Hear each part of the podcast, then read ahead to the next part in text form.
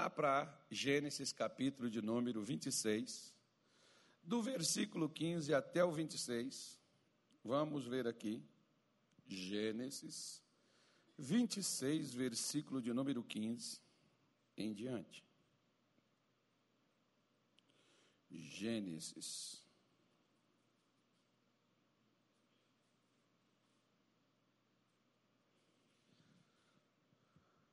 E todos os poços que os servos de seu pai tinham cavado nos dias de Abraão, seu pai, os filisteus entulharam e encheram de terra.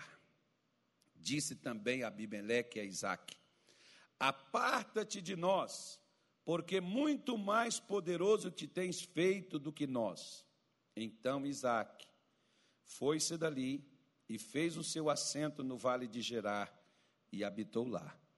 Tornou Isaac e cavou os poços de água que cavara nos dias de Abraão, seu pai, e que os filisteus taparam depois da morte de Abraão, e chamou-os pelos nome, nomes que os chamara seu pai. Cavaram, pois, os servos de Isaac naquele vale e acharam ali um poço de águas vivas. E os pastores de Gerá porfiaram com os pastores de Isaac, dizendo: Esta água é nossa por isso chamou o nome daquele poço Ezeque, que é contenda, porque contenderam com ele.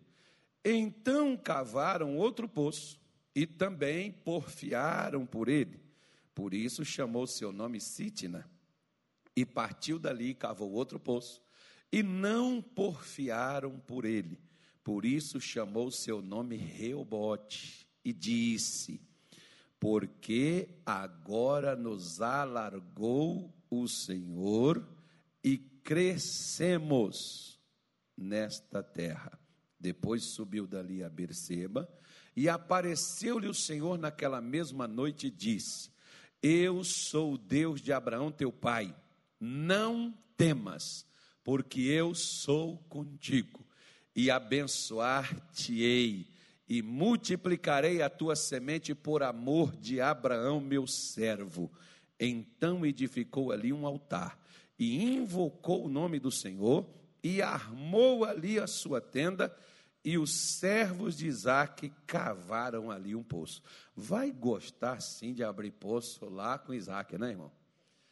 Mas veja bem, ele está lá, pega aqueles poços, poços, abre, vem os filisteus, criam confusão com ele por aqueles poços, ele abre mão, vai para outro canto, abre outro poço, vem os filisteus de novo e criam encrenca com ele, vem o rei daquele local e pede a ele, porque ele tinha poder de fogo para poder resistir eles, ele era, tanto que o rei disse isso para ele, deixou ele bem consciente: você é mais poderoso do que nós né? mostrando para ele: ó, você tem mais capacidade, você tem mais condições do que nós, você pode fazer o que você quiser com a gente, você consegue, você vai ter êxito. Mas ao invés dele disputar e ir para a briga, ele vai para outro lugar, chega no outro lugar, abre o poço, os camaradas cria confusão de novo, ele vai para outro lugar, abre outro poço, ele poderia falar assim: Deus quer saber de uma coisa? Fechei a porta da empresa, eu quero é sossego. Aí você pega, por exemplo, e estude. Era para mim ter pego aqui, eu esqueci. Nos Estados Unidos teve um presidente que antes de ser presidente concorreu a muitas coisas, perdeu todas. Alguém sabe quem é? Hum? Quem? Quem? Quando ele ganhou a presidência, quantos anos ele já tinha? Ele já tinha perdido tudo. Abraham Lincoln mas porque ele se tornou presidente da maior nação do mundo naquela época? Persistência. Se, se ele fez alguma coisa, foi certo ou foi errado para poder ganhar, eu não sei, só sei que ele ganhou. Só sei que ele nunca desistiu, mesmo perdendo. Nós não, irmão. Nós, às vezes, como um dia, por exemplo, teve um pastor amigo meu, já contei esse caso aqui. Ele me ligou, compartilhou uma ideia que ele teve, e eu gostei da ideia, até falei, poxa, se Deus tivesse dado isso para mim, eu não estou com inveja de você, não, mas se Deus tivesse dado isso para mim, eu faria. Ele falou, só pode fazer. Eu falei, não, não vou fazer, porque Deus deu para você, não deu para mim. Eu tenho que entender o que, que Deus deu para o outro e não deu para mim, irmão. Não posso copiar o que Deus deu para o outro e, ah, porque todo mundo está gerando isso aqui. Não, o que, que Deus mandou você fazer? Deus mandou, por exemplo, Isaac abrir os poços que Abraão tinha aberto. Porque acredito eu que Abraão, que era amigo de Deus e que era direcionado por Deus, foi numa direção que Deus deu para ele, que ele abriu aqueles poços, por isso que ele prosperou. Então, quando Isaac volta abrindo aqueles poços, era de Deus que ele fizesse aquilo, mas deu errado. Esse pastor, por exemplo, chegou comigo, falou da ideia, não fez. Três meses depois eu liguei para ele, que achei que ele estava bombando. Falei, pastor, e aí, como é que está? O senhor fez aquele negócio, o senhor falou que o senhor ia fazer? Ele falou, não fiz não, irmão. Ele falou, Deus não está naquilo. Falei, mas por quê, pastor? Como assim? Porque eu tentei colocar aquilo na prática, mas não consegui. Então, quando você não consegue fazer uma coisa, é porque Deus não está naquilo. Falei, pelo amor de Deus, Zé, escuta, Zé. Lá no Egito também, Deus deu um sonho para José. Deus estava naquilo? Não. Os irmãos do José vendeu ele, então Deus não estava naquilo, né, irmão? Ele é vendido para o Egito como escravo, ele era livre. Ele era o gerente quando estava com seus irmãos, agora ele vira um escravo. Aí ele chega lá no Egito, vai trabalhar para um egípcio, depois ele vai para a cadeia. Então Deus não estava naquilo? Hã? Não? Mas deu tudo errado. Durante 13 anos, deu tudo errado. O camarada só desceu. Mas ele foi descendo, mas não desistindo de subir, porque o problema, às vezes, não é que as coisas dão errado, o problema é o que, que você faz para acertar o que está dando errado. Porque geralmente nós temos uma tendência de desistirmos antes de vermos dias melhores. Ah, pastor, sabe de uma, isso aqui é meio complicado, sabe? Eu já tentei, mas eu não consegui. Eu já fiz outro dia, por exemplo, eu vi uma coisa linda. Uma senhora lá no Rio Grande do Sul, 75 anos de idade, formando em direito.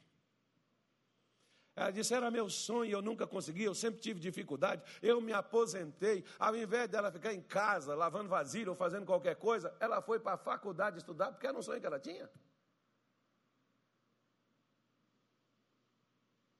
E virou doutor realizando um sonho. Ah, mas alguém pode dizer assim, como, por exemplo, o camarada passou, viu um senhor plantando um pé de abacate, e um senhor já de idade, já bem idoso, e ele virou para ele e falou assim: Ô, ô, ô vovô, senhor está plantando, plantando esse pé de abacate para quem? Ele falou assim: para nós comermos. Ele falou: vou. Quantos anos esse abacate vai dar? Ele falou, de 5 a 6, tem uns que até 7 anos leva para dar os primeiros frutos. Ele falou assim, então o senhor já não vai estar mais aqui não, vô. Quem vai comer esse abacate? Ele falou assim, olha, eu posso não estar aqui e não comer esse abacate. Mas tem os meus filhos, tem os meus netos e tem preguiçoso igual você, que só come, mas não planta. Não é, irmão? Porque às vezes as pessoas elas nem plantam porque elas não acreditam que vão colher. Aí não planta nada, aí quando não colhe nada, diz que a vida é injusta. Mas o que, que você fez para mudar a vida? Pastor, Deus não me abençoou. Tá bom, olha só, Deus aparece aqui para ele e diz para ele que o abençoaria. Ele não estava nem abençoado ainda.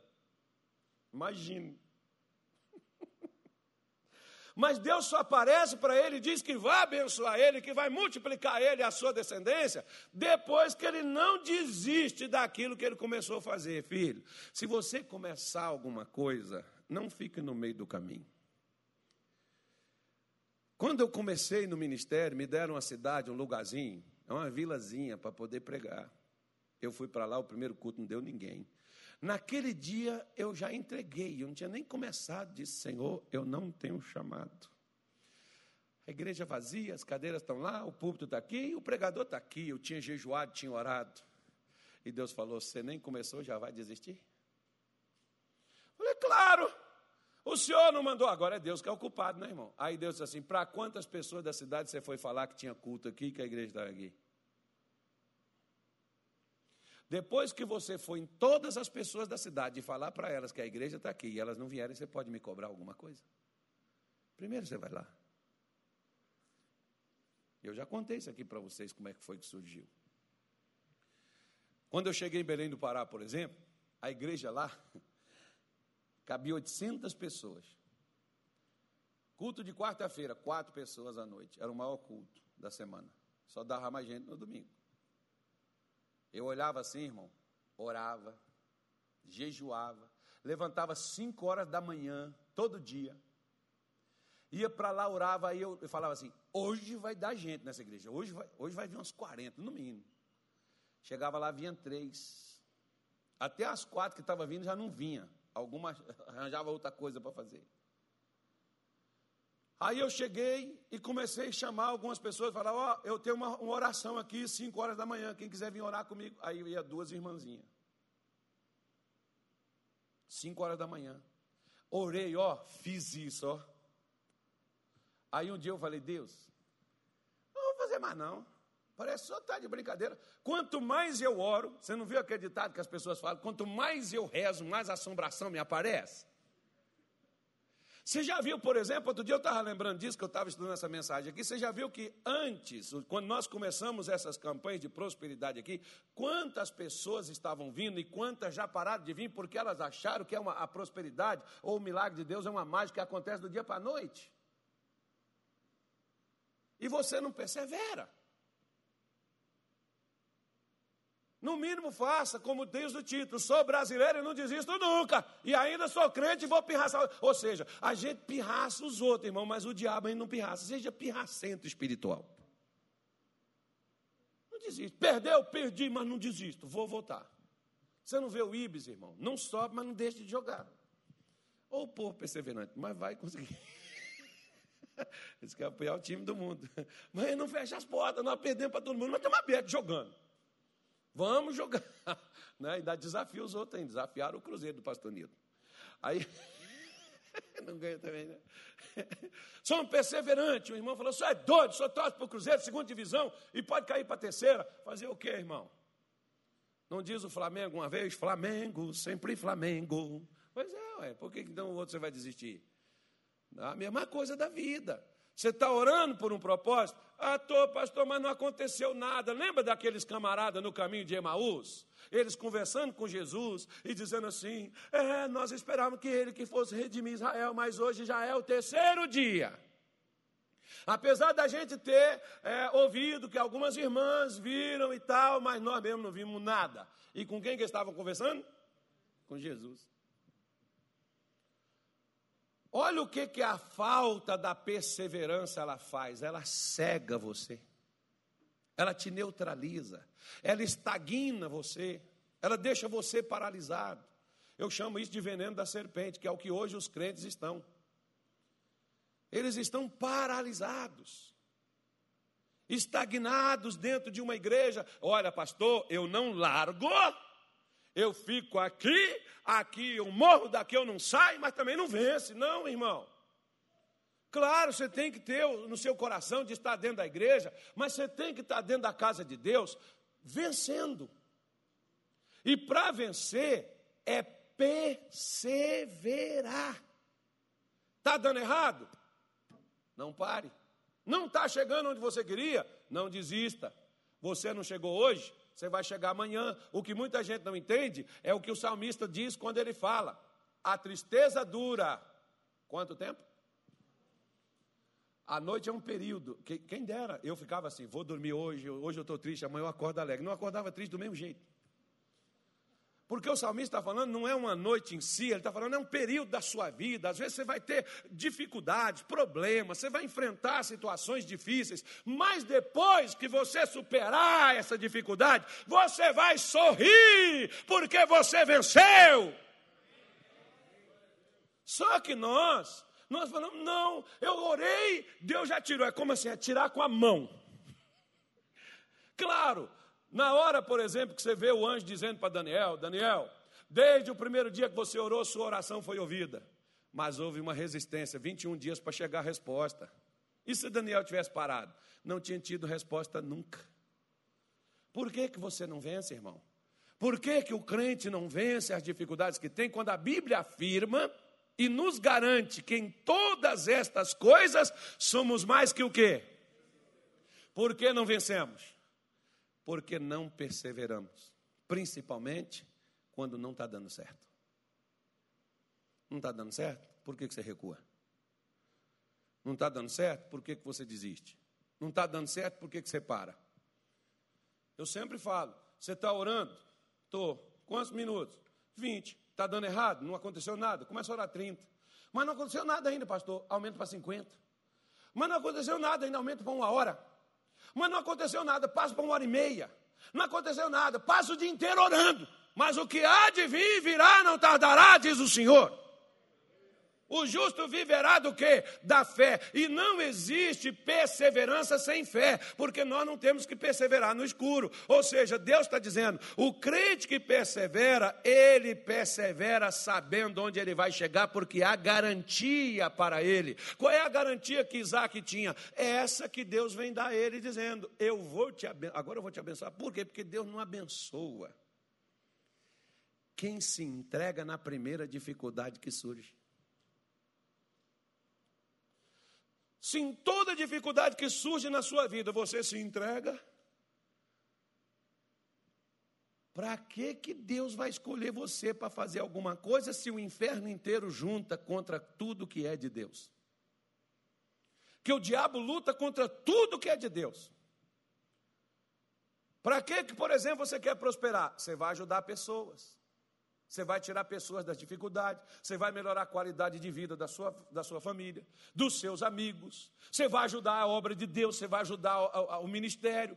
Você acha que o diabo quer isso, meu irmão? Ele quer mais é que você fique mesmo assim, ó, na miséria, na dificuldade, na luta, porque depois até você mesmo desiste e diz assim: foi para a igreja, fiquei um tempão, deu dízimo, deu oferta, mas não é perseverante.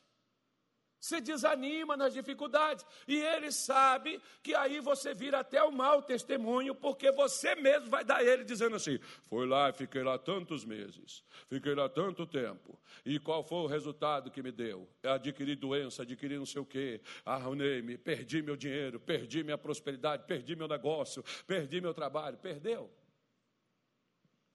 Por quê? Quer ver? Deus tirou o povo de Israel para ir para onde?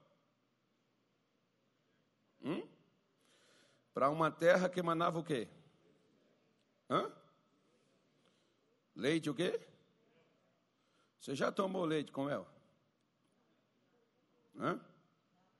Não. Então eu vou te dar uma ideia para você poder entender. Aqui no porto tem um camarada que ele vende umas tâmaras, que é de Israel. Israel não tinha abelha, se tem agora. O mel é da tâmara. Nós temos mel aqui de abelha, né? tanto o puro quanto o aguado. Modificado. Aí você que escolhe. Mas a tâmara não tem como ser falsificada, né?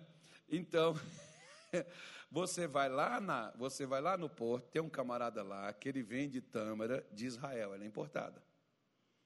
Compra ela tira o caroço, bate no liquidificador num copo de leite e toma para você ver que coisa deliciosa. É só para você poder entender o que, que Deus estava falando. Aquilo dali manava, ou seja, aquilo dali estava escorrendo pelas ruas. É mais ou menos quando você vê no tempo, a fartura de Israel era tão grande que as ruas nos tempos de Salomão era o calçamento era feito com prata. Só para você poder ter ideia da prosperidade que era. O templo, olha a quantidade de ouro, o templo por dentro era folheado a ouro. Ah, o ouro que tinha, os objetos, tudo ouro maciço, ouro de ufi. Quando você vê falar, é o ouro mais puro que existe. Que alguns discutem que era ouro aqui do Peru, outros falam que era ouro lá não sei de onde, da África, alguma coisa. Eu não quero saber de onde era, só sei que a Bíblia diz que era ouro puro. Né? Então seria hoje 600 bilhões de dólares para construir um templo daquele.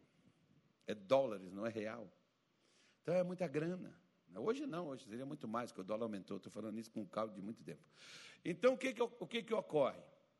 Você vê que as pessoas desistem quando é difícil de você conseguir deslanchar. Porque a gente já chega apertadinho e a gente já quer que as coisas puff, abre logo tudo de uma vez. E você já consiga. Por exemplo, uma vez eu ouvi uma história de um camarada que foi chamado, um representante comercial, foi chamado para ir representar uma empresa de calçados numa cidade do interior. E ele foi para lá, chegou lá, ele viu que todas as pessoas ali andavam descalços, quase ninguém usava sapato. E ele disse para o patrão dele: Patrão, aqui não tem futuro, não, ninguém aqui usa sapato. Dá para o senhor mandar minha passagem que eu quero ir embora, não vou ficar aqui, não, que não vai adiantar, que nós não vamos vender nada aqui. O patrão mandou o dinheiro dele, ele pegou, foi embora. E aí o patrão não disse nada, pegou um outro rapaz, um outro vendedor, mandou ir para aquela mesma cidade. E quando aquele vendedor chegou lá e disse: Patrão, dessa vez o senhor me deu uma benção.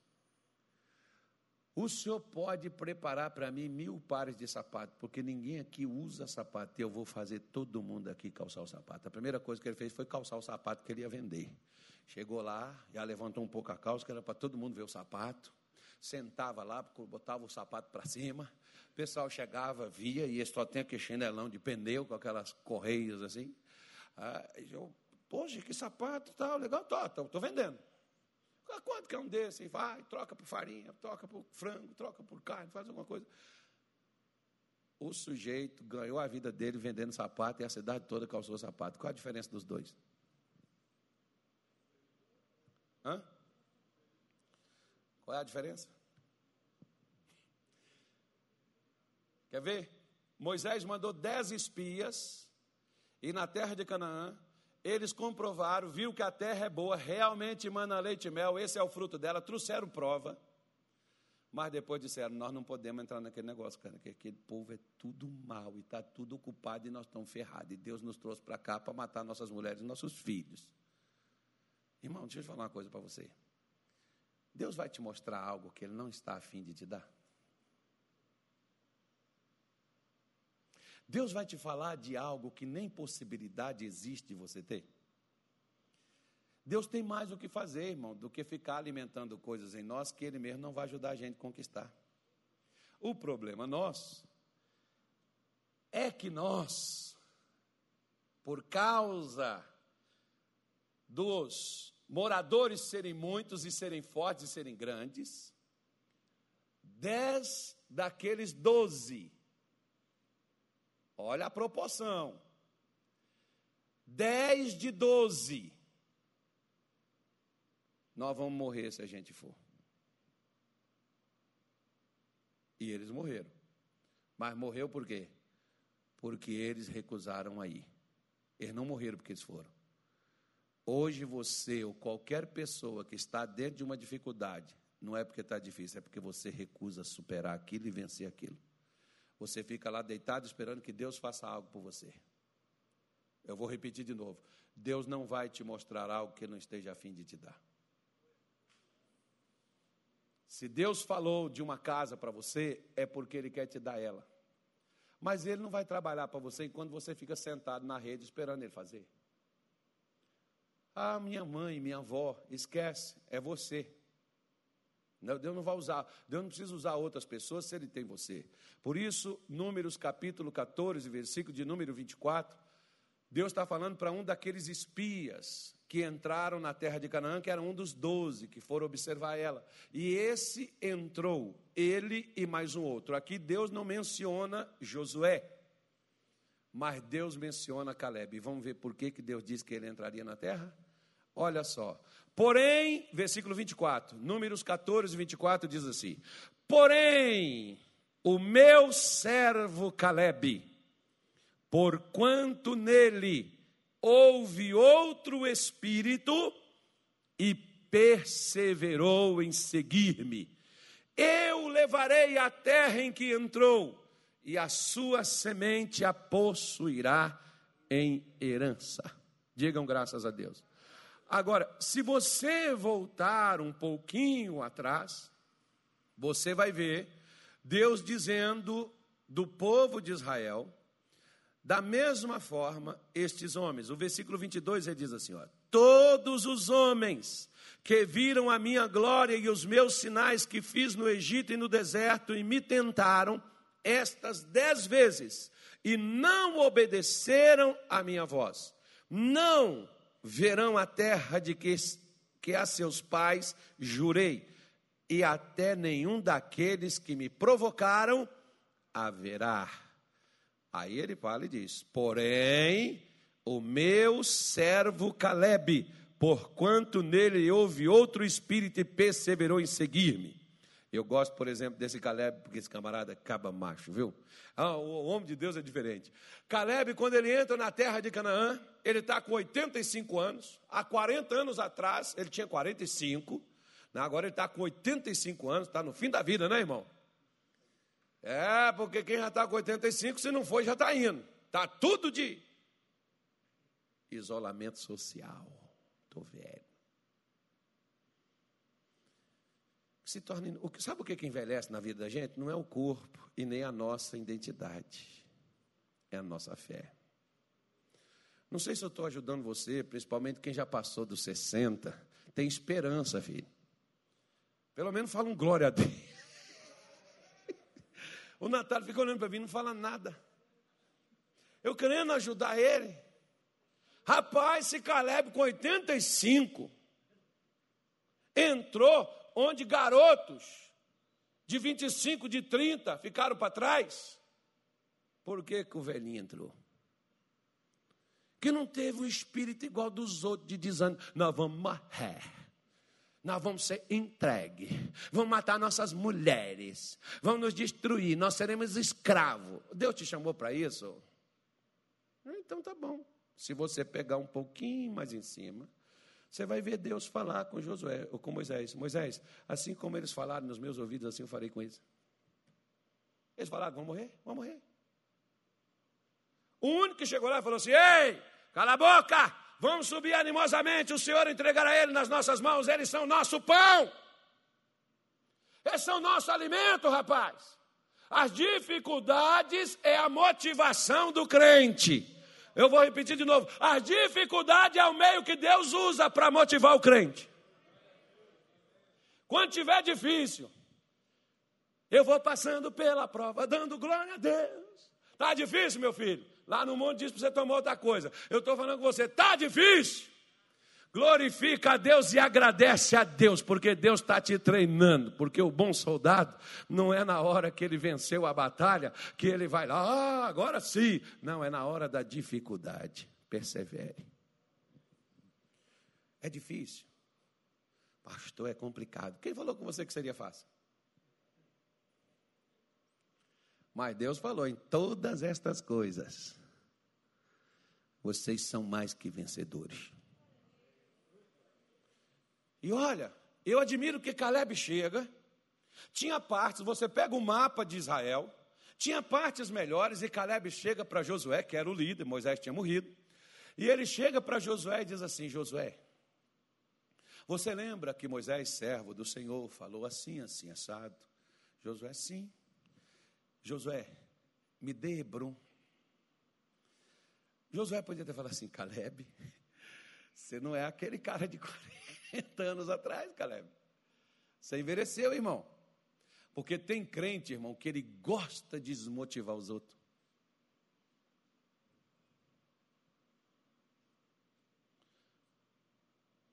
Até pastor mesmo. Tem pastor que eu gosto de pegar as pessoas, eu, eu, eu, dou oportunidade, pego, vai lá e faz. Aí tem pastor, não, eu não vou deixar você fazer, que é muita responsabilidade você fazer meu culto. Quem é que faz? É ele ou o Espírito Santo? Ele está dizendo que o Espírito Santo só usa eu, você não. Então você está sentado ouvindo esse imbecil por quê? Mais ou menos assim, né? Porque se o Espírito não pode, que o Espírito age em mim, não pode agir em você, que você me ouve, então por que você não está capacitado para fazer o que eu faço? Então eu também não estou capacitado para falar com você o que você ouve. É fácil assim a equação.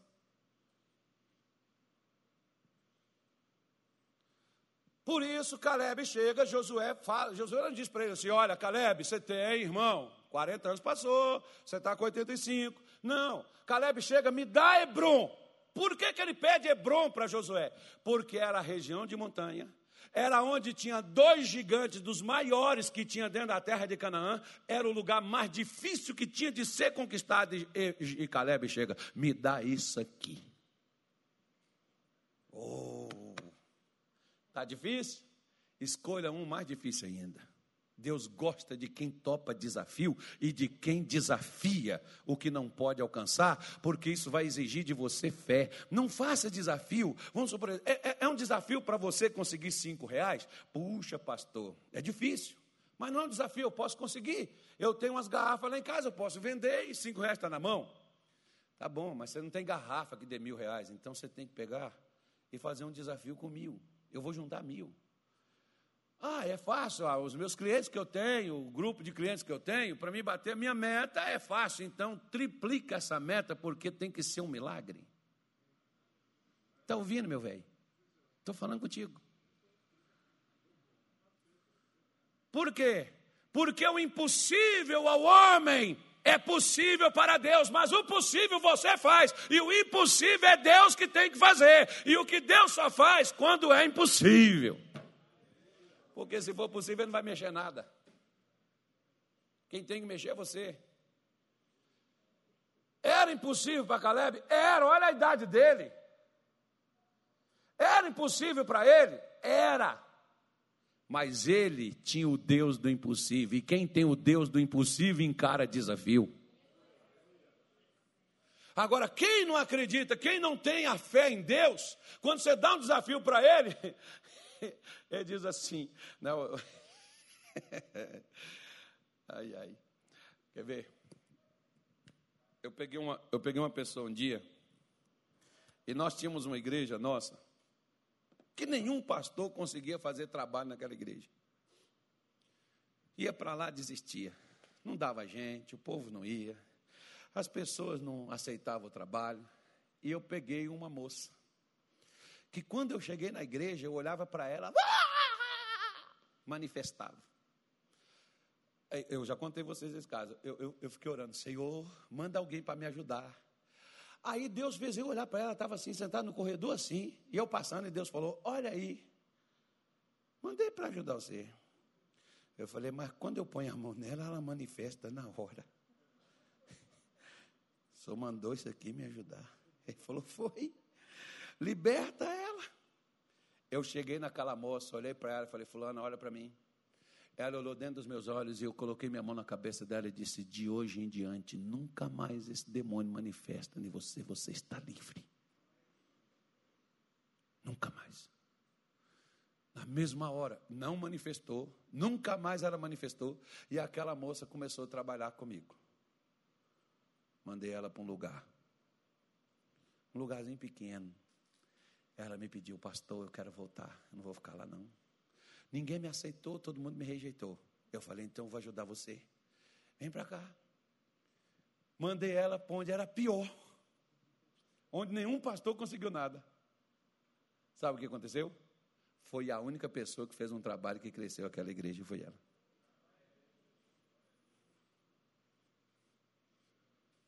Deus ama desafio. Não é só você desafiar ele, não, porque desafiar Deus é fácil, né, irmão? Tem gente dizendo: se o senhor é Deus, o senhor vai fazer. Se o senhor é Deus, o senhor vai pôr a mão. Se o senhor é Deus, o senhor vai dar. É fácil desafiar Deus. Desafia você. Desafia seus limites. Desafia a sua condição. Desafia a sua fé. Quero ver você desafiar você. Por que, que Deus disse? Nele houve outro espírito, a pessoa que persevera, ela tem um espírito diferente. Agora dá para você entender por que, que na igreja tem crente que cresce, tem crente que bebe da mesma água, come da mesma comida, é do mesmo pastor, é do mesmo culto, mas não cresce. Por quê? Como é que você está dando para. Diga assim, está amarrado. Eu não sou animal. Eu sou gente. Então tá bom. Como é que você dá para o animal a mesma ração e todos eles engordam? E como é que você dá para o crente a mesma mensagem e, e, e por que, que todos eles não crescem? Só alguns que crescem. A mesma oração que é feita para um é feita para todos. E Deus não faz. E diga assim: graças a Deus, Deus não faz acepção de pessoas. Gente, hoje eu estou pregando bem, não estou? Olha só. Olha só para você ver. Olha o que, que Deus diz: nele houve outro espírito. Não foi igual o dos desanimados, dos descrentes. Nele houve um espírito que teve coragem de desafiar a si mesmo, não a Deus. Desafiar Deus é fácil, irmão. Eu já vi muita gente fazer. Desafia você, suas limitações. É por isso que paralítico, quando entende a palavra de Deus, ele levanta e anda. Sabe por quê? Porque desafia a si próprio, não a Deus. Ele desafia seus limites. É por isso que a pessoa, quando chega na igreja e ela entende a mensagem do dar, ela desafia sua fé, ela passa a aumentar as quantias do que ela dava, ela passa a dar mais. Por quê? Porque ela está desafiando a si, não a Deus. Desafiar Deus é fácil. Bruxo desafia Deus, incrédulo desafia Deus, ateu desafia Deus. Desafia sua fé. Você não é o tal? Desafia você. Porque quando eu faço algo, e eu gosto de fazer isso, eu gosto de, pedir, de, de, falar com Deus sobre coisas impossíveis, coisas que eu não posso, coisas que eu não vou colocar minhas mãos humanamente falando, e eu faço isso com Deus e eu gosto disso, sabe por quê? que Deus me dá a condição de colocar a mão naquilo. Aí eu olho para trás e posso falar assim, como Davi: quem sou eu para alcançar tudo isso? Agora, é o meu desafio, não é desafiar Deus, desafia você. Caleb desafiou a ele próprio. Ele diz: Nós vamos subir, eles é nosso sustento, ele é nosso alimento, nós vamos derrotar eles, nós vamos fazer como o pão. Você não está com fome, você não pega o pão. Pois é, o inimigo também é a mesma coisa, pega ele. Da mesma forma. Tenha ânimo, persevere, está difícil, esforce-se mais, persevere mais ainda, desafie. Eu não vou fazer uma casinha com dois cômodos, com um quartinho, dois de sessenta, não, vou fazer quatro por quatro, eu vou fazer uma casa, vou fazer uma mansão, vou ocupar o terreno inteiro, vou comprar outro lote no fundo, vou comprar do outro lado, que eu vou fazer uma piscina também. Não, pastor, se eu fizer uma casinha já está bom. Tá bom. Ok. Onde é que está o versículo aí, pastor? Senhor está com a Bíblia aberta aí? Eu esqueci. O último capítulo 14. Onde é que está o versículo que diz que é como falar. É o 11. Vê o 11 para mim. Como falar aos meus ouvidos, assim farei a vós outros.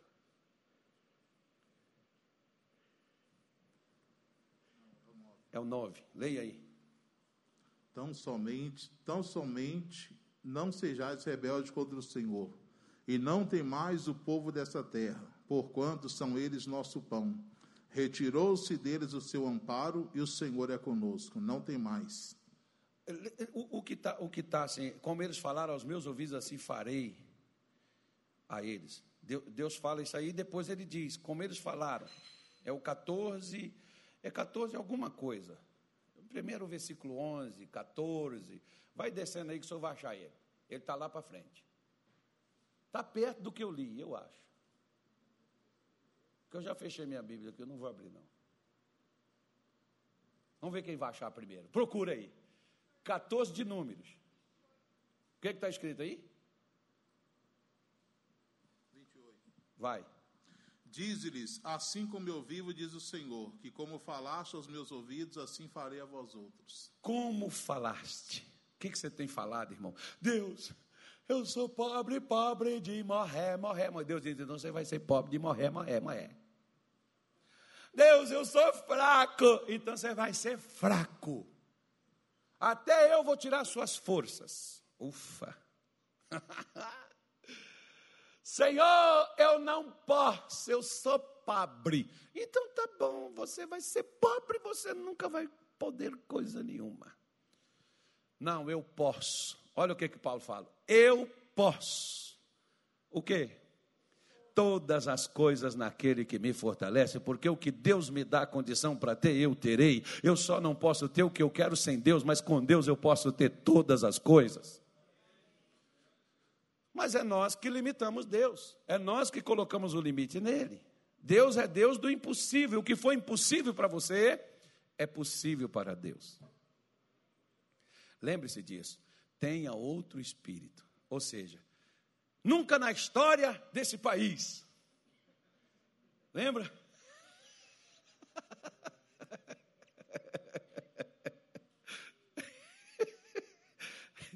Então, então diga assim: nunca na história desta igreja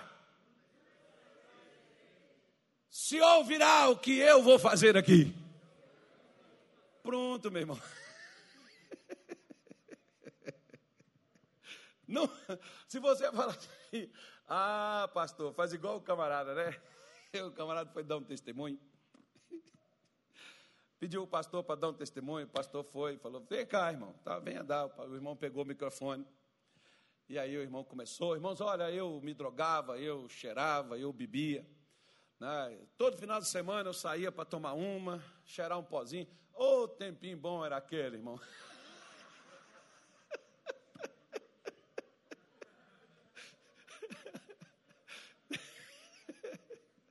Então volta, poxa. Não, tem gente que às vezes está assim, irmão. Olha, pastor, eu já tive bem. Né? Faz, faz lembrar a música do cara lá. Eu já tive bem, pastor, já tive muita coisa. Quando eu não era crente, pastor, eu tinha isso, eu tinha aquilo e tal, tal. Mas sabe, pastor, eu vim para a igreja. Pastor, como o irmão falou comigo, por que, que Deus dificulta tudo? Eu falei, Deus não dificulta nada, nós é que somos mole. Você já viu, irmão, que às vezes o cara que não tem Deus, mas ele é perseverante? O cara consegue, e nós que somos crentes ficamos lá, Senhor, o que, que há de me dar? Se até agora eu estou sem filho, se bem que o Senhor prometeu que vai dar. Lembra de Abraão? É o grande Abraão que está falando isso, irmão. E Deus está falando, Abraão, vai sair dentro de você, meu filho, levanta. Para com essa coisa de velho, rapaz, que velho é o Satanás. É Deus evangelizando Abraão. Deus está falando, não tema, não tenha medo não, levanta, vamos lá, moço. Nós não. Pastor, o senhor não está vendo a situação? O mar não está para peixe. Também não estava para Pedro. Jesus chegou lá e encheu dois barcos. E Pedro falou assim: Porque mandas, eu irei. Pedro está dizendo: Por mim eu não ia, não. Mas o senhor está dizendo que vai dar certo, então estou lá. Irmão, gosto do Teriose, porque o Teriose uma vez ele disse assim: T.L. Osborne. Tommy Lee Odell é o nome dele. O T.L. Osborne diz assim: se você crê, pregue. Se você não crê, pregue a si mesmo, alguém vai acreditar. Então eu vou... É por... Não me faz rir, vocês me fazem rir. Eu vou perder a inspiração aqui. Hoje eu estou inspirado, gente. Então, logo hoje que eu estou alegre. Então eu vou dizer a você, irmão. Já né? Se você crê, faça. Se você não crê, faça a si mesmo. Até você passar a crer, porque você vai falar assim, gente, não é que o negócio funciona mesmo? Pois é. A gente tem um defeito de falar assim, vai dar certo não, tem jeito não, não adianta não. E a gente nem faz. É como esse povo. Não, não, eles são maiores, eles são mais fortes, eles são poderosos. Nós somos gafanhotos, eles são grandes, eles são gigantes, nós somos pequenos. Mas o dia que eles resolverem entrar lá, entrar, passar o sarrafo em todo mundo e conquistar a terra, e está lá até hoje, irmão. Porque o que Deus dá é para sempre. Deixa um legado para sua família. Sabe qual legado você pode deixar para sua família? Eu prefiro que você não deixe casa, que você não deixe empresa, que você não deixe um centavo, mas também não deixe dívida. Mas você deixe, deixe de herança para sua família um espírito de fé, um espírito de perseverança, de alguém que pode descer no fundo do poço, mas lá embaixo tem uma mola que te lança para cima novamente. Você desceu, mas você vai subir. Olha o que diz Jó, só para a gente terminar. Agora não vou falar mais nada, não, já chega, pelo amor de Deus. Jó 22, versículo. Qual o versículo que eu falo? 28. Jó 22, 28. Determinando tu algum negócio. O que, que ele manda eu ser, irmão? Hã? Primeira coisa, você escolheu algo, você determinou algo, você fixou algo para fazer. Ele está dizendo assim: ó, não só fale, seja firme. Firme no que você falou que você vai fazer. Não muda, porque às vezes a gente vai mudando. Eu vou fazer uma casa de 100 milhões de dólares. Aí quando chega, sabe, a pandemia ficou difícil, não vendi e tal, não consegui. Não, vou baixar, agora vou fazer uma só de 80 mil. Né? Aí depois, não, está meio complicado, 50. Daqui a pouco você faz qualquer coisa. E daqui a pouco você está lá dentro e diz: Deus, que lugar miserável é esse? Não tem nada nessa casa. E Deus disse: Foi o que você quis. A outra tinha tudo, ó, hidromassagem, piscina, tinha quadra, você podia chamar o pastor para poder vir aqui, dar um suco para ele fazer uma churrascada. Não tem pandemia mais, pode fazer, né, irmão? Agora não é bom fazer, não. Vai que alguém, né? Leva essa coisinha para você. então, diz assim, ó. Se-te-á firme. Você fixou algo, determinar é fixar. Você fixou algo, você tem um objetivo? Tem, seja firme. E, depois que você firmou, a luz brilhará em teus caminhos. Agora, olha o versículo seguinte que ninguém presta atenção. Quando te abaterem, quando alguém te desanimar, quando alguém chegar e tentar jogar areia na sua maionese, quando te abaterem, tu dirás: haja exaltação e Deus salvará o humilde. Alguém chegou a falar assim: isso é impossível, você nunca vai conseguir. Vou. Quando estava todo mundo falando, nós somos que nem gafanhoto, eles vão pegar a gente, vão acabar conosco. Caleb, eia, subamos animosamente. O Senhor tirou deles o amparo, entregou eles na nossa mão. É nós que vamos fazer isso com eles, rapaz. Quando alguém falar, você não vai conseguir, isso é difícil. E por favor, irmão, escolha uma coisa impossível, porque quando acontecer o impossível, pelo menos vai fazer diferença na sua vida. Eu vou repetir de novo que vocês não entenderam. Os crentes escolhem coisas tão fáceis que quando acontece ninguém percebe.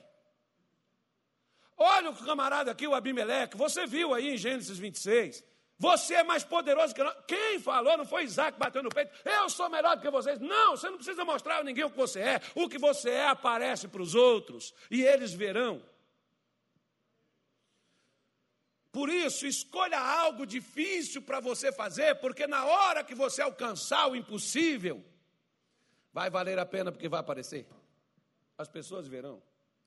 Você não precisa mostrar para ninguém, as pessoas verão. Às vezes você escolhe uma coisa tão pequena que quando você consegue, nem você percebe que conseguiu.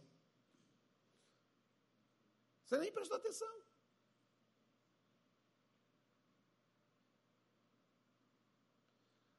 Faça algo impossível. Os outros vão chegar e falar assim: como é que você conseguiu isso?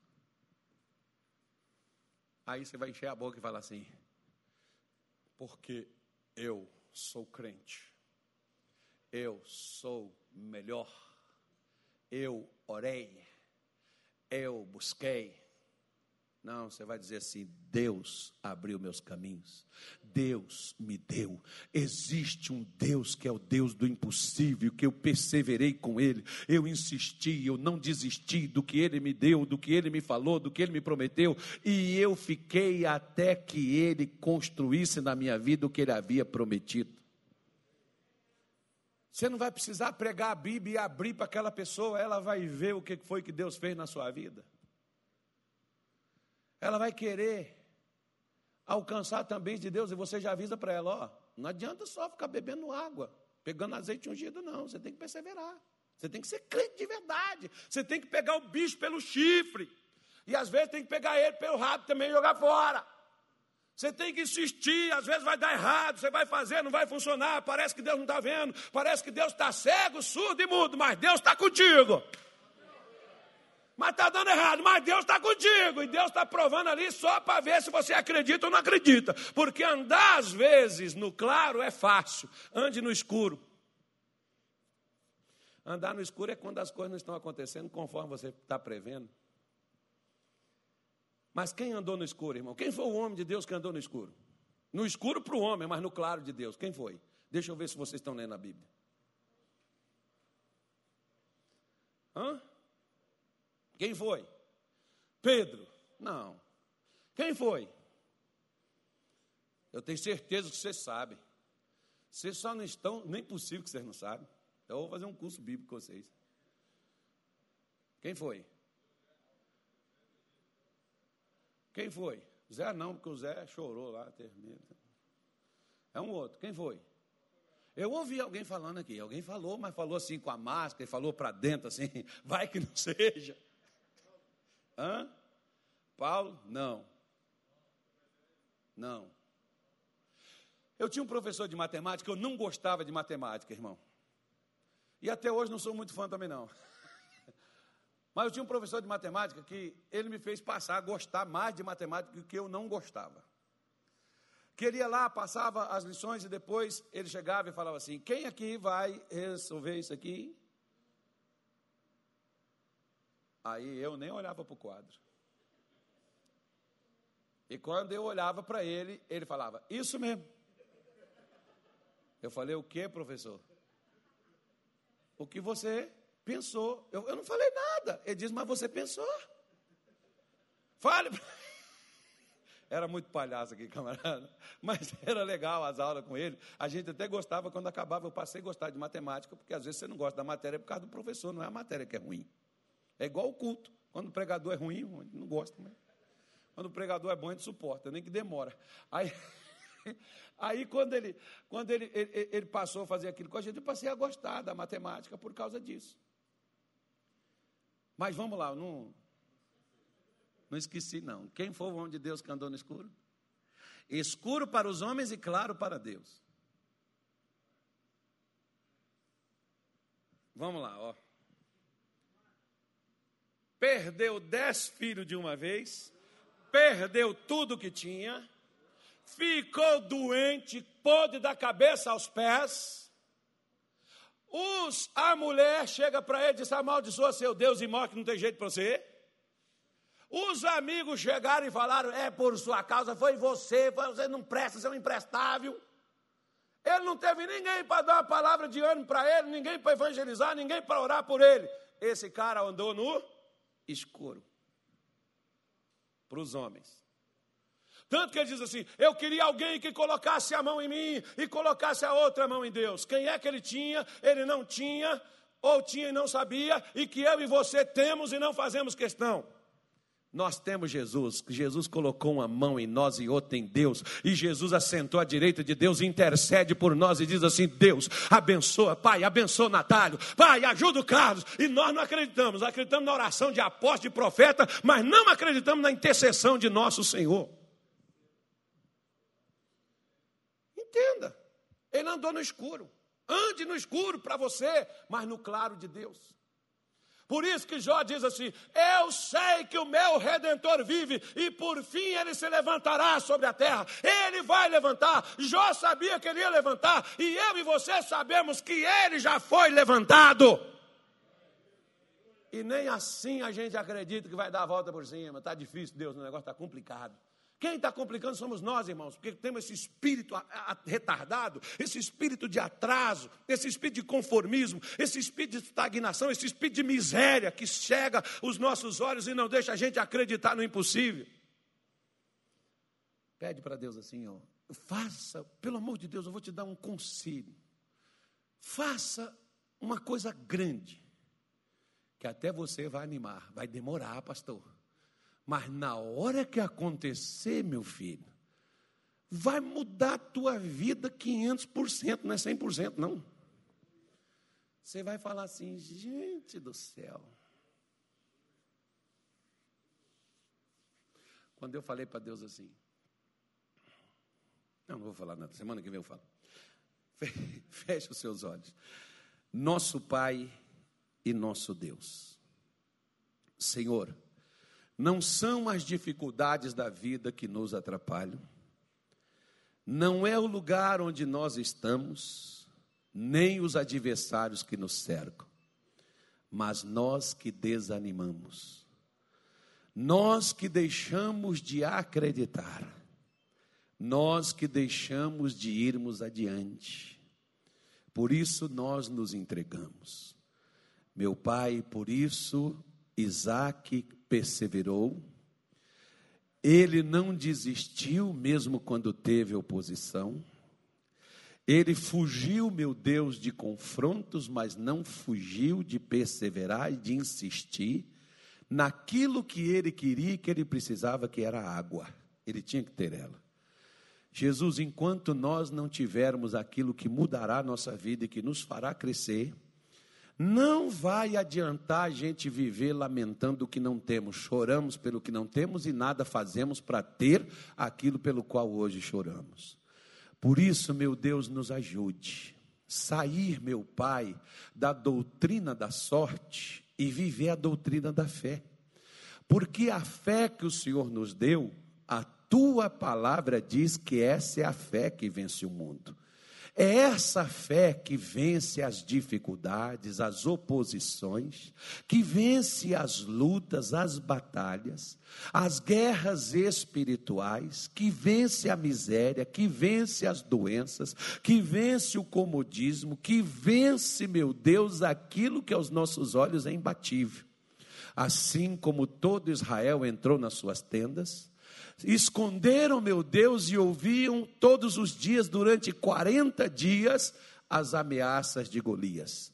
Até que alguém que acreditou no impossível, alguém que acreditou no milagre e mostrou para todo Israel que o Senhor não é um Deus presente somente no